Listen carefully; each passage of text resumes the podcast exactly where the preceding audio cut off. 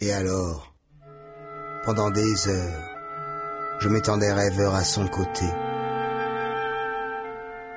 Et je me plongeais dans la musique de sa voix, jusqu'à ce que cette mélodie à la longue s'infectât de terreur. Et une ombre tombait sur mon âme, et je devenais pâle, et je frissonnais intérieurement à ces sons trop extraterrestres. Et ainsi, la jouissance s'évanouissait soudainement dans l'horreur, et l'idéal du beau devenait l'idéal de la hideur, comme la vallée de Hinnom est devenue la Géhenne. Il est inutile d'établir le caractère exact des problèmes qui, jaillissant des volumes dont j'ai parlé, furent pendant longtemps presque le seul objet de conversation entre Morella et moi. Les gens instruits dans ce que l'on peut appeler la morale théologique les concevront facilement, et ceux qui sont illettrés n'y comprendraient que peu de choses en tout cas.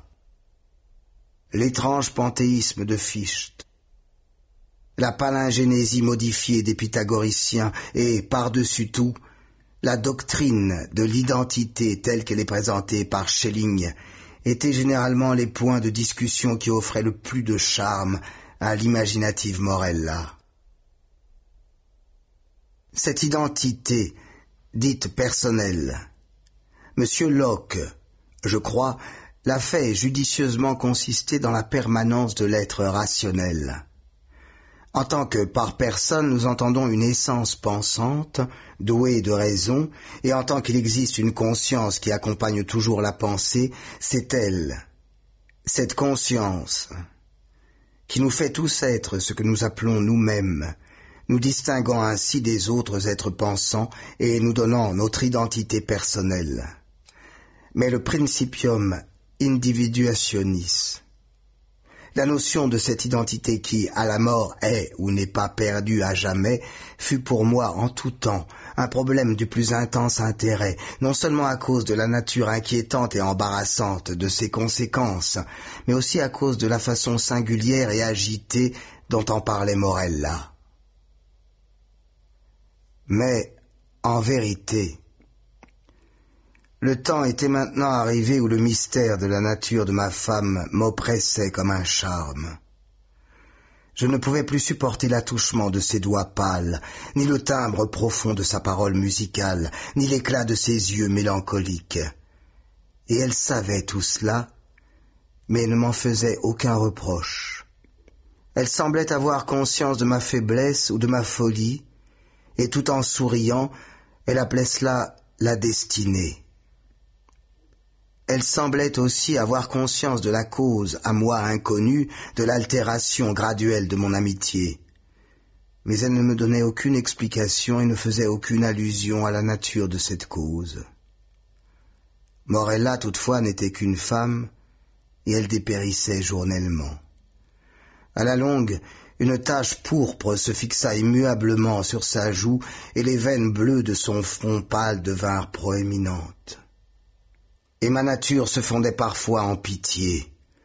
Mais un moment après, je rencontrais l'éclair de ses yeux chargés de pensées, et alors mon âme se trouvait mal, et éprouvait le vertige de celui dont le regard a plongé dans quelque lugubre et insondable abîme. Dirais-je que j'aspirais, avec un désir intense et dévorant, au moment de la mort de Morella? Cela fut ainsi mais le fragile esprit se cramponna à son habitacle d'argile pendant bien des jours, bien des semaines et bien des mois fastidieux, si bien qu'à la fin mes nerfs torturés remportèrent la victoire sur ma raison, et je devins furieux de tous ces retards, et avec un cœur de démon je maudis les jours et les heures et les minutes amères qui semblaient s'allonger et s'allonger sans cesse à mesure que sa noble vie déclinait comme les ombres dans l'agonie du jour. Mais, un soir d'automne, comme l'air dormait immobile dans le ciel, Morella m'appela à son chevet.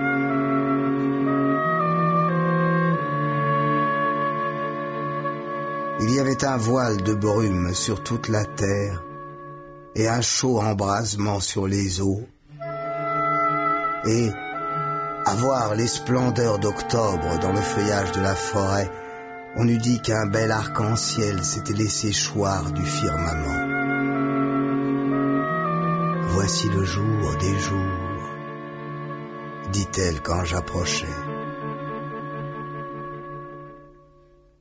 Le plus beau des jours pour vivre ou pour mourir. C'est un beau jour pour les fils de la terre et de la vie. Ah, plus beau encore pour les filles du ciel et de la mort. Je baisais son front et elle continua.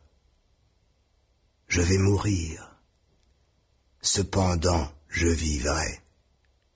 Morella.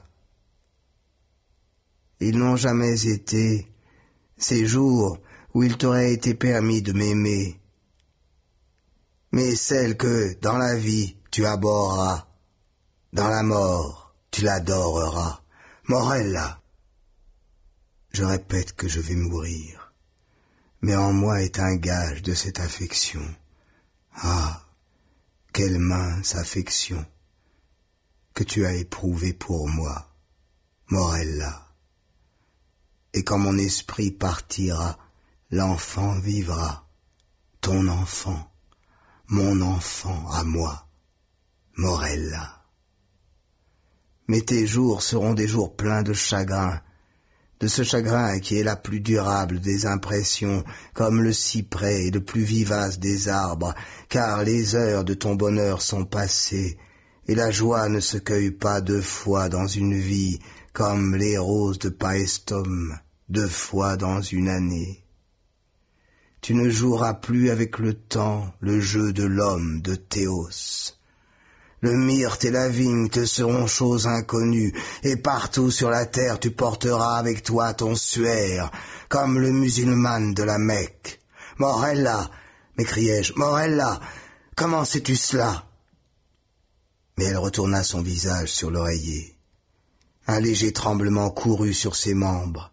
Elle mourut, et je n'entendis plus sa voix. Cependant, comme elle l'avait prédit. Son enfant, auquel en mourant elle avait donné naissance, et qui ne respira qu'après que sa mère eut cessé de respirer, son enfant, une fille, vécut. Et elle grandit étrangement en taille et en intelligence, et devint la parfaite ressemblance de celle qui était partie, et je l'aimais d'un plus fervent amour que je ne me serais cru capable d'en éprouver pour aucune habitante de la terre. Mais, avant qu'il fût longtemps. Le ciel de cette pure affection s'assombrit, et la mélancolie, et l'horreur, et l'angoisse y défilèrent en nuages. J'ai dit que l'enfant grandit étrangement en taille et en intelligence, étrange, en vérité, fut le rapide accroissement de sa nature corporelle, mais terrible, oh terrible furent les tumultueuses pensées qui s'amoncelèrent sur moi pendant que je surveillais le développement de son être intellectuel. Pouvait-il en être autrement? Quand je découvrais chaque jour dans les conceptions de l'enfant la puissance adulte et les facultés de la femme quand les leçons de l'expérience tombaient des lèvres de l'enfance, quand je voyais à chaque instant la sagesse et les passions de la maturité jaillir de cet œil noir et méditatif, quand, dis-je, tout cela frappa mes sens, épouvantés, quand il fut impossible à mon âme de se le dissimuler plus longtemps, à mes facultés frissonnantes de repousser cette certitude, y a-t-il lieu de s'étonner que des soupçons d'une nature terrible et inquiétante se soient glissés dans mon esprit, ou que mes pensées se soient reportées avec horreur vers les contes étranges et les pénétrantes théories de la défunte Morella? J'arrachais à la curiosité du monde un être que la destinée me commandait d'adorer, et, dans la rigoureuse retraite de mon intérieur, je veillais avec une anxiété mortelle sur tout ce qui concernait la créature aimée.